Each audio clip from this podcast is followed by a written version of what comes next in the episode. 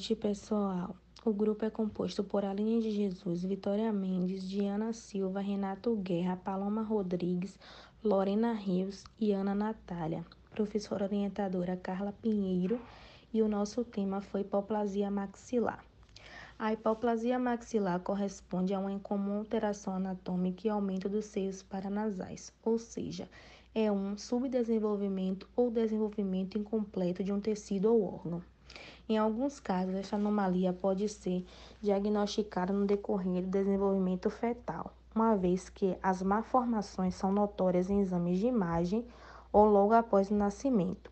Segundo Martins, de 2013, página 87, a hipoplasia maxilar pode ser causada por condições genéticas ou erros durante o desenvolvimento fetal, e dependendo das estruturas envolvidas, as complicações podem ser variáveis.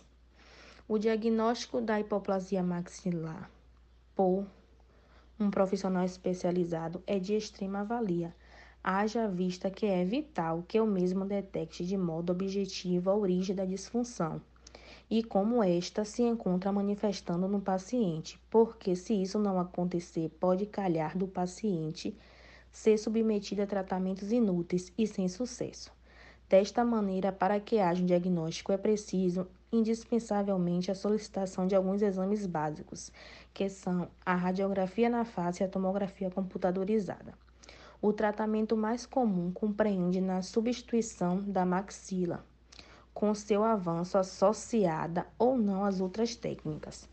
Ou seja, podem ser realizados dois procedimentos cirúrgicos, sendo que o primeiro para o levantamento do seio maxilar e o segundo a cirurgia ortognática.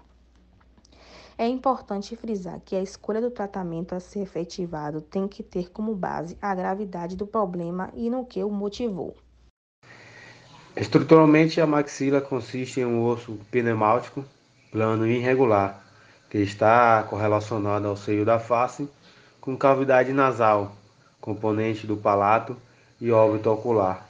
É uma das adversidades que pode acometê-lo é a hipoplasia maxilar, que é o subdesenvolvimento dos ossos maxilares que motiva a retrusão no terço médio da face e gera a aparência de protuberância ou proeminência da mandíbula inferior. Esta pesquisa bibliográfica, portanto, aclara que a hipoplasia maxilar consiste no subdesenvolvimento do maxilar superior, fazendo com isso que o indivíduo apresente o centro da face achatada, o que provoca a impressão de que o maxilar inferior está proeminente. Este é um defeito que pode ser solucionado a partir do momento que o profissional consegue diagnosticá-lo por meio da avaliação do grau de subdesenvolvimento da mandíbula, através de exames como radiografias e da tomografia computadorizada da face. O que se conclui que o conhecimento a propósito da anatomia do seio maxilar e suas variações são elementos assistenciais de diagnóstico, que, adaptados à boa habilidade de interpretação, são fundamentais para constituir uma identificação precisa do problema.